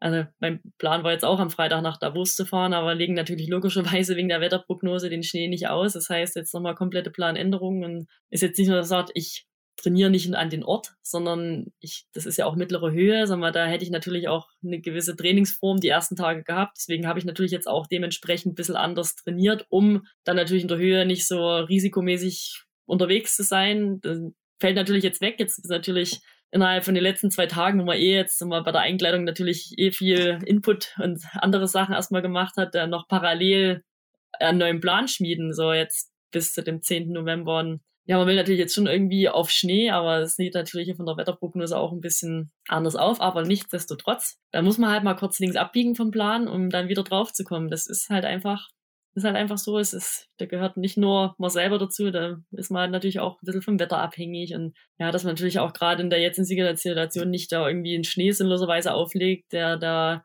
nach fünf Tagen irgendwie weggetaut ist, das ist ja auch völlig verständlich. Da muss man auch mal ein bisschen entspannt bleiben. Aber wo du das gerade sagst, dass du eventuell dann auch Opfer bringen musst in der Saison oder vielleicht auch mal eine Phase lang nicht so gut unterwegs bist, bist du denn da jetzt mittlerweile beruhigter dann auch in Hinsicht auf das Großevent, weil du weißt, es hat in der Vergangenheit immer geklappt? Ja, ich denke, das ist natürlich schon ein schönes Gefühl, wenn man weiß, ja, das passt, aber wie gesagt, wenn ihr es jetzt nicht gesagt hättet, ich meine, ich weiß schon, das hat es immer ganz, meistens ganz gut geklappt. Ja. Aber letztendlich, das ist halt auch schon wieder irgendwie Vergangenheit. Das ist sicherlich nicht hinderlich, wenn das immer gut gelaufen ist, aber letztendlich bedeutet das für Oberhof aber auch nichts. Also man hat sicherlich das Werkzeug einstecken, um das gut anzugehen, aber ob es dann wirklich auch so klappt, da darf halt natürlich auch so nicht viel dazwischen kommen und ja, da versuche ich natürlich da einen guten Plan zu schmieden. Also Höhenvorbereitungscamp habe ich schon im April gebucht, aber da muss man natürlich auch gesund sein. Da muss, darf man andernfalls vielleicht auch nicht krank werden oder irgendwas, dass man darf man natürlich auch nicht über dem Maße kaputt sein nach dem Trimester, dass man sagt, boah, dann erhole ich mich in der Höhe gar nicht. Das ist halt eigentlich immer so ein Plan auf Messerschneide und wenn er aufgeht, ist es richtig cool und wenn er halt nicht aufgeht, da, ja, dann musst du halt mal komplett Abriss machen und alles, alles tauschen. Okay. Mhm. Ja, und um den Plan zu schmieden, da habt ihr ja auch jetzt gemeinsam einen neuen Trainer an eurer Seite im deutschen Team. Es wäre Olsby Reuseland und äh, es war ja auch so, schon mal so in der Vergangenheit, dass du mit eigenen Trainern trainiert hast und du bist ja auch eben ja eine der fortgeschritteneren Athletinnen im Team. Denise, was nimmst du denn da noch so mit von dem neuen Trainer? Genau, also was heißt Trainer? Also ich habe schon mit dem Andreas Waldmeier aus der Schweiz so meinen Berater, meinen Fels in der Brandung, seitdem ich gewechselt bin. Mhm. Auch so, so Techniktraining, Krafttraining und natürlich auch so immer Trainingsberatung bisschen mit und kennen uns gut. Er kennt mich gut, das gibt mir brutal Rückhalt und ja, braucht bloß ein paar Videos von mir zu sehen, da weiß er gleich wieder, muss ich mal wieder am Kabel drehen. Aber sonst bin ich natürlich schon immer im Team auf jeden Fall unterwegs und okay. natürlich auch da ja sonst im normalen Trainingsprozess da trotzdem mit dabei. Aber es ist, jeder Trainer hat natürlich auch so seine, ja, seine Präferenzen und bringt natürlich auch seinen Input mit und der Input der ist nicht für alle gleich gut und es ist auch nicht so, dass man sagt, man muss alles, was man selber sich erarbeitet hat, über Bord werfen, aber es ist natürlich trotzdem immer wieder interessant. Natürlich auch Sachen, die man mal probieren muss, die man vielleicht noch gar nicht probiert hat, weil am Leben mal alles auszuprobieren, also das geht im normalen Leben schon nicht, im Sport schon gleich gar nicht. Man kann nur relativ vielleicht nahe hinkommen, aber ja, es ist trotzdem sehr, sehr spannend. Also da gerade im Schießen natürlich. Im Laufen ist jetzt mal nichts Neues. Also okay. bin relativ von der Philosophie sowieso ähnlich unterwegs, ja, seit, seit dem Langlauf. Und ja, ich muss natürlich schon aufgrund von meinem Trainingsalter und von Grund der Basis, die ich habe, natürlich schon trotzdem anders logischerweise trainieren, wie jetzt vielleicht der Hauptteil der Gruppe. Und mhm. diese Individualität ist auf jeden Fall gegeben. Und der Kri ist ja eh noch dabei und der kennt uns da richtig gut aus den letzten vier Jahren und von daher, er ist ja auch der, der am Stützpunkt jeden Tag mit dabei ist, gemeinsam noch mit dem Rudi Schellmann vom Zoll, der Trainer, der, der wirklich auf dem Schießen da gut auf uns aufpasst und auch mal unsere Schwerpunkte kennt und auch die Tricks, um diese ja, Sachen zu verhindern, dass man da die Scheibe nicht trifft und das ist natürlich so diese, diese gute Konstante, die man da auf jeden Fall braucht. Und ja, diese trotzdem dieser Input oder auch mal ja das Reisen zu anderen Trainingsstätten, was jetzt vielleicht mal Lillehammer irgendwie gewesen ist dieses Jahr, das ist dann schon auch mal so ein neuer Reiz auch. Okay, okay. Ja gut, Denise, ansonsten hast du ja jetzt auch in der letzten Zeit äh, noch einen Nebenjob angetreten. Ne? Du bist jetzt nach die Autoren oder Autorinnen gegangen, ähm, hast ein Buch geschrieben. Zielsicher, mein langer Lauf an die Biathlon-Spitze. Erzähl uns doch mal, was erwartet einen hier? Ja, genau. Also geschrieben habe ich ja nicht viel selbst, sondern viel erzählt. Okay. Dann, genau, Taufik war ja dann quasi mein Ghostwriter ja. und ja, wir sind, waren jetzt schon wirklich lang dabei. Also es ist ja letztes, letzten Sommer schon gestartet, das ganze Buchprojekt. Also es wurde geschrieben, bevor diese Song gestartet ist. Also das mhm. viele denken, es war jetzt im Nachgang und das macht irgendwie, das hat es für mich schon spannend gemacht. Ja, es ist natürlich schon so über mein Leben, über Biathlon auch, über auch über Skilanglauf ist natürlich, ja, auch der halbe Teil meines Sportlerlebens bin ich einfach im Langlauf groß geworden. So, ja, ein paar Sachen, die man da erlebt hat, auch mal so ein bisschen aus, aus dem Nähkästchen natürlich. Ja, da muss man natürlich auch ein bisschen mal, muss man wirklich mal gut zurückkramen. Aber ich, ich kann mir zum Glück ganz gut so Sachen merken und dann ja, wenn wir mal ein paar Bilder durchforsten, sind auch ein paar, ein äh, paar wirklich sehr hübsche Fotos von mir drin. ja, also wirklich, also, ja, also wer jetzt gerade Biathlon oder mich da mal so ein bisschen besser kennenlernen will, also selbst der Tommy hat gesagt, ein paar Sachen wusste ich ja gar nicht von dir. Okay, also, ja, interessant. Ich denke, dass für alle irgendwie ein paar Neuigkeiten über mich und über Biathlon dabei sind, weil selbst wenn es der eigene der Ehemann ne? ja. ja, ja. nicht mal weiß oder selbst für die Familie, so die Gedanken, die man da halt oft haben die kennen natürlich mehr so die Geschichte von klein auf, aber die Gedanken, die man da halt auch mal zwischen Wettkämpfer hat oder irgendwie vermeintliche Störfelder, die man jetzt als Außenstehender natürlich in, der, in dem Moment gar nicht mitbekommen hat. Vielleicht hat man noch irgendwie noch ein Bild vor sich, ja, wie da in Östersund oder da jetzt dort bei dem und dem Weltcuport, ja, und dann kriegt man vielleicht so ein paar Hintergrundgedanken, was, was geht denn da eigentlich in die Athleten so vor? Das, ja, das ist schon schön. Und man will natürlich auch irgendwie so ein bisschen was mitgeben. Das natürlich irgendwie war mir auch wichtig. Also nicht nur, ja, Sport ist schön, aber es sind natürlich auch viele Sachen im Sport, die man da so aus normalen Leben auch ummünzen kann und da so ein bisschen, ja, so was mitzugeben, das war mir auch wichtig. Und ja, ich denke, gerade nochmal hinten raus, also im Buch da, wenn man es zuschlägt, ist irgendwie, ich habe schon irgendwie beim, beim Korrekturlesen habe ich dann schon immer gedacht, boah, krass, hat er jetzt wirklich gut geschrieben, der Taufik. Also das war wirklich ein schönes Arbeiten. Also er kennt mich jetzt wirklich am allerbesten. okay, okay. Und ja, es war auf jeden Fall eine Riesenehre, das überhaupt machen zu dürfen. Und ja, alle, die natürlich Biathlon interessiert sind und die natürlich auch jetzt gerade mal auf Oberfin noch so ein paar Insider wollen, also musst du auf jeden Fall schon mal lesen. Ja, äh, normalerweise macht man sowas ja eher auch nach dem Karriereende. Ne? Wie kam es denn dazu, dass das jetzt zustande kam? Und wie kam es überhaupt dazu, dass du ein Buch schreibst? Genau, also das ist ja anscheinend wirklich sehr ungewöhnlich, dass man das so irgendwie währenddessen macht. Deswegen, das ist natürlich dann auch so eine Challenge so vom, vom Zeitaufwand für so ein Projekt. Und ja, der Verlag, also Edelsports, die kamen ja dann auf den Tobi zu, auf den Angerer Tobi. Mhm macht ja das Management und ja, dass sie das gerne machen würden, ob ich da Lust drauf hätte. Und ja, dann mit so einer Idee war erstmal, hä, okay, krass, Buch, uh aber ist natürlich, ich lese ja auch mal ganz gern und ich finde das auch total, so gerade über Sportler was zu lesen, total spannend, ja, ja. weil ja, man hat natürlich immer so einen Eindruck von demjenigen, aber das ist ja so wenig eigentlich nur vom Bildschirm. Und da halt mal so einen Blick hinter die Kulissen, das ist immer durchaus ja, auch so sportartübergreifend kann man da vielleicht auch für sich selber mal was mitnehmen. Und irgendwie haben wir dann, ja, wenn das natürlich irgendwie auch zeitlich so irgendwie drin ist, je nachdem. Und auch für mich, ich muss für mich selber schon so klar die, mir die Frage stellen, macht das was mit mir? Belastet mich das? Ja, gerade ich, meine Olympiasaison, das ist jetzt ja auch nicht irgendwie irgendeine. Mhm. Aber dann habe ich zu mir gesagt, ja, ich sehe auch eine Chance irgendwie, dass ich da das mir vielleicht auch hilft. Und ja, dann sind wir da im Sommer, haben sich dann so ein bisschen so diese Puzzleteile schon mal zu so einer Struktur gegeben und im Herbst dann ging das wirklich so richtig, richtig scharf. Also dann habe ich mich ein paar Mal mit Taufik natürlich nur noch getroffen, dass wir uns mal kennenlernen. Und dann war natürlich viel online, Zoom. Er war selber beim Paralympics mit drüben. Das war natürlich auch richtig cool, weil er in China direkt vor Ort war. Und da natürlich was zu schreiben im Nachgang, das ist, das ist so eine riesen Chance, dass man das noch viel besser irgendwie hinkriegt wie einfach nur durch Erzählungen oder Fernsehbilder und das selber zu erleben. Ja, das irgendwie, das war gleich so ein Match. Also er war selber auch mal Biathlon-Stadionsprecher in Ruhpolding mit und hat da ein bisschen die, die Massen begeistert. Also er kannte sich eh schon ein bisschen aus und ja, Tobi kannte ihn auch wieder und dann war wieder die Welt ein Dorf und das, gesagt, das hat dann gleich richtig gematcht. Und wie es sich im Leistungssport fast schon gehört, ne, äh, machen auch hier die Erfolge quasi in Anführungsstrichen keinen Halt, ne, denn ist aktuell auf der Spiegel Bestsellerliste. Äh, war das auch das Ziel? Wie gesagt, ich kenne mich da ja eigentlich nicht so aus. Also ja. ich habe nur gefragt, warum haben manche jetzt irgendwie so, so einen Aufkleber noch drauf und manche genau. nicht. Und ja, also das nehmen uns natürlich auch gut mit, sondern die vom Verlag und das ist schon irgendwie richtig, richtig schön, wenn das mal klappt auf diese Bestsellerliste, wird natürlich immer wieder aktualisiert und ja, mir geht es jetzt aber nicht um, also mir persönlich jetzt, also mir geht's um, um Biathlon, um die Geschichte auch vom Langlauf dahin und ja, mir, mir also ich ich sehe das immer aus diesen Sportleraugen so, ja. aber es ist natürlich, also irgendwie steckt das natürlich schon an. Ich habe da eigentlich ja gar keine Ahnung gehabt und ja ja, dann guckt man jetzt schon mal und denkt, oh ja, stimmt, das ist ja schon nicht so schlecht, aber ja, wie gesagt, ich will irgendwie was rüberbringen mit dem Buch und ja, mir geht's halt um den Sport und ja, vielleicht auch mal den Blick hinter die Kulissen da so zu ermöglichen, was, also was steckt denn da dahinter, weil es wirkt schon immer so einfach, also, aber dass es so einfach aussieht, da, da, ja, brauchst schon ganz schön viele Kompetenzen dazu und genau, von daher ist mir, keine Ahnung, mir geht's auch nicht drum, also es ist natürlich schon, ich finde es cool, schön, äh, wenn da viele das natürlich lesen und kaufen, aber mir geht's ja nicht um Zahlen. Also,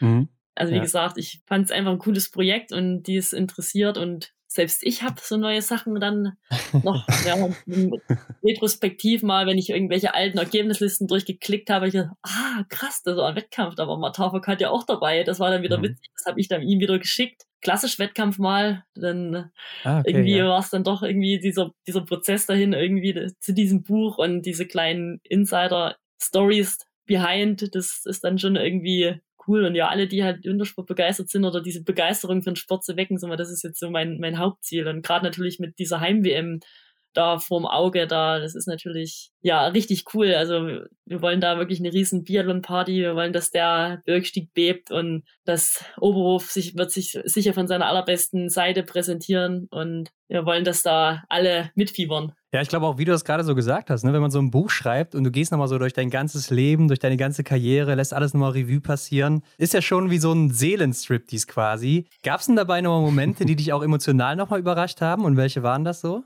Ja, definitiv. Also überhaupt erstmal jetzt so, wie man aufgewachsen ist, dass man überhaupt so diese, in diese Startlöcher kommt, zu so einer ja, Sportkarriere, das ist ja als Kind nicht so, wo man sagt, ich will Sportkarriere machen oder ich will mal so Leistungssport. Als Kind denkst du ja nicht mal, was ist nach der Schule? Also das hast du ja überhaupt nicht irgendwie im Blick. Und das dann mal so, wie, wie naiv und leichtsinnig man eigentlich in dem Alter noch ist, das jetzt nochmal so zu beobachten oder ja, logisch. Ich meine, ich hatte nicht immer nur schöne Jahre. Also waren auch mal so ganz, äh, ein ganz beschissenes dabei. Also da, man ist ja ein Mensch und da passieren so Sachen und ja, aber es ist, war trotzdem interessant. Also das, also der, das hat mich auch logischerweise dann natürlich auch da wieder mitgenommen. Das war mir auch wichtig, dass manche Sachen sich, dass wir das schon vor der Saison besprechen, damit mich das jetzt dann nicht extrem in so eine Emotionslage halt bringt. Und waren aber auch wieder total schöne Sachen irgendwie so dieses, ja, genau mit Langlauf, diese, was ich dort schon erleben durfte, dann auch die, die Leute, die mir da geblieben sind, jetzt auch im Nachgang und mhm dann natürlich mit diesem Wechsel und ja, diese, diese Leidenschaft für den Sport, weil das, das macht's mir, das hat's mir auch dann in dem Moment dann irgendwie leichter gemacht, mir wieder so ein bisschen selber aus der Vogelperspektive so das nochmal so zu erleben und genau. Ja, ich glaube, da kam auch die Medaille gerade noch recht. Ne? Also besser kann man es eigentlich nicht machen vom Timing her, muss man ja wirklich so sagen. Ja, also das Wort Medaille oder Olympia, das war definitiv von Anfang an verboten. Das habe ich mir auch gleich verboten, das jemals anzusprechen. Weil, wie gesagt, das war ja vor Olympia und alles. Und mhm. dann hat er ja mit der Hilde Gag war das Buch und die war ja, ja Olympiasiegerin und alles. Und das hat er noch am Anfang mal gesagt, so, stopp, wir können nicht über Olympia reden, wir reden nicht über Medaillen. Ja. Und ja, wenn du dann natürlich das erreicht hast und dann nix und denkst, krass, und dann schreibst du irgendwie noch parallel gerade ein Buch und hättest auch zwei Wochen im Quarantänehotel sitzen können, ne? Also, ja, mein, wäre wahrscheinlich vielleicht auch irgendwie ein Highlight gewesen, vielleicht nicht so ein schönes, aber du kannst es ja auch nicht planen und irgendwie, das scheint schon wieder so leicht, so planbar. Ah ja, war ja eh geplant, so ungefähr. Ja, ne? aber nee, es war halt, es hätte auch völlig in die Hose gehen können und dann hätte das Buch eine ganz andere Wendung genommen und es sind schon auch manchmal Zufälle im Leben, ne? Ja, aber wie gesagt, wirklich perfekt der Zeitpunkt. Ähm, Denise, zum Abschluss. Wir fragen unsere Gäste ja eigentlich immer, äh, und das haben wir auch letztes Mal bei dir getan, was war denn dein schönster Moment im Biathlon? Und du hast uns gesagt, es war der WM-Sieg in Östersund 2019. Wie sieht es heute aus bei dir? Ja, also mal Östersund, das war also meine, mein erster ganz großer Coup bei einem Großereignis so mit einer Einzelmedaille. Gleich dann natürlich, ja, mit Weltmeisterin nach so kurzer Zeit im Biathlon. Das war schon, das war schon brutal emotional. Aber da war ich noch so so freudig. So, ich habe gedacht, ich habe gedacht, die Sonne geht gar nicht mehr unter. Und jetzt zum Beispiel in Peking, wenn man dann natürlich auch mal wieder so die Kehrseite von allem, dann was natürlich den Sport auch ausmacht und was völlig normal ist, dann irgendwie doch mal miterlebt und ja, diesen Druck, unter dem man manchmal selber wieder versinkt, obwohl man denkt, es ist nur Sport und es ist normal und das, ja, aber irgendwie macht es ja doch was mit einem und ja, dieser Moment, wo mich die Michi, unsere Physio, damals so genommen hat und ja, gesagt, hey, du hast es jetzt geschafft. Also wie ich da reagiert habe, da normalerweise bin ich ja jetzt wirklich nicht so, dass ich da so emotional weinen muss und so. Und das hat mir schon gezeigt, wie, ich meine, das ist ja jahrelange Arbeit und Olympia ist halt nicht so oft und dann natürlich irgendwie das in dem Moment geschafft zu haben und dann irgendwie noch in zwei Sportarten, das war irgendwie irgendwie krass und wie viel da dranhängt, wie viele Leute da sich da mit dir zusammen irgendwie in Hintern aufreißen. Ja, das, das war schon total speziell. Also irgendwie auch, äh, es ist so von diesen jugendlichen Leichtsinn zu, jetzt muss was kommen und dass man es dann aber auch macht, da gehört halt noch so viel mehr dazu und dass man das dann halt auch schafft, das war schon natürlich in Peking brutal. Also auch natürlich im Nachgang mit diesen, dass die Eltern da extra zum Flughafen kommen und so, das ist schon irgendwie was ganz Besonderes. Das ist halt irgendwie so einmal im Leben gefühlt und das macht es aber so besonders. Und ja, das war noch eine ganz krasse Emotionslage. Heiraten aber auch. Ja, ja klar, klar. Aber äh, perfekt, Denise. Also ich glaube, äh, schön gesagt und äh, so kann man die Folge dann auch abschließen. Ähm, du darfst aber gerne noch sagen, wo kann man dir folgen, wo kann man dich finden, wenn man noch mehr von dir erfahren will? Ja, genau. Bin natürlich auch auf sozialen Medien unterwegs, habe auch eine Homepage, denise-hermann.de ja. und natürlich Facebook, Instagram bin ja. ich auch meistens relativ aktiv. Klar, jetzt im Winter natürlich auch mehr. Da will man natürlich schon mal ein paar Insights auch, ja, logisch mal preisgeben. Ja. Also, falls hier noch jemand nicht folgt, der sollte das natürlich tun und natürlich auch mal das Buch in Betracht ziehen. Also, vielen Dank für deine Zeit, Denise, und äh, ja, hoffentlich demnächst mal wieder. Danke auch. Bis dann. Ciao. Bis dann. Ciao. Ciao. Die Leichtigkeit, Hendrik. Also, wenn es doch immer so einfach wäre, bei jedem Start so locker zu sein, wie dann an diesem Olympiatag oder generell bei den Olympiarennen, dann wäre doch alles viel einfacher für jeden Athlet und für jede Athletin, oder? Das glaube ich auch, ja. Vielleicht auch einer der großen Punkte, die ich so aus dem Interview mitnehme, dass man sich hier und da auch einfach nicht so ernst nehmen muss. Vielleicht geht das in dieselbe Richtung und einfach mal gelassener sein sollte in vielleicht auch etwas angespannten Situationen. Ja, also kann man sich, glaube ich, mal hinter die Ohren schreiben. Ja, ist wahrscheinlich auch eine Typsache. Also der eine oder andere, der performt vielleicht auch deutlich besser, wenn er ein bisschen nervös ist, ein bisschen angespannter. Ja. Aber ja, so ist halt jeder und jede etwas anders und das macht es doch interessant. Wir haben es im Intro angekündigt. Es gibt noch ein Gewinnspiel hier. Es gibt insgesamt drei Bücher zu gewinnen. Also drei Personen können je ein Buch gewinnen. Mhm. Ja, nicht nur irgendein Buch, sondern das Buch von Denise Hermann Wick. Ne? Zielsicher mein langer Lauf an die Biathlonspitze. Und jetzt sagen wir euch auch, was ihr dafür tun müsst. Denn es ist eigentlich ganz einfach. Ihr kommentiert einfach unter das Folgenbild bei Instagram, welche Stelle ihr aus dem Gespräch mit Denise am interessantesten fandet. Also was habt ihr mitgenommen? Was hat euch überrascht? Oder welche Erkenntnis hat euch einfach erstaunt aus dem Gespräch? Dann lasst ihr noch ein Like da beim Folgenbild und folgt natürlich auch Denise und uns bei Instagram. Ja, hört sich sehr einfach an. Und dafür habt ihr Zeit bis nächsten Sonntag, also Sonntag, den 6. November bis 18 Uhr. Ja, also diesen Sonntag eigentlich, Hendrik. ja, bis kommenden, genau. ja. Ähm, genau, also Zeit genug, um die Folge zu hören und dann eben auch mal zu kommentieren, ein Like zu geben und Denise und uns zu folgen. Die Besonderheit dabei ist ja auch, das Buch ist auch handsigniert von Denise. Also mhm. auch dann ein Buch, was nicht jeder haben wird im Endeffekt. Und ansonsten, Hendrik, bleibt mir dann doch nur noch zu sagen, alle Hinweise zu Denise und zu uns findet ihr wie immer in den Show Notes. Da gibt es auch nochmal den Link zum Gewinnspiel. Und das findet ihr dann, wie gesagt, im Folgenbild dieser Folge auf Instagram. Und abonniert uns doch gerne bei Spotify, iTunes oder wo auch immer ihr das hört. Bewertet das auch. Am besten mit fünf Sternen. Und Hendrik, das geht ja jetzt auch bei Spotify. Ja, da klickt ihr mal auf diesen Stern, der bei uns angezeigt wird. Vergebt davon fünf. Und dann sagen wir wie immer vielen Dank dafür. Genau, und teilt das überall mit all euren Biathlon-Freunden. Wir sind dann in der nächsten Woche wieder zurück mit dem nächsten Gast. Bis dahin, macht's gut. Ciao. Gute Woche. Ciao. Das war die Extra-Runde mit Ron und Hendrik für diese Woche. Neue Folgen gibt es jeden Montag, überall, wo es Podcasts gibt.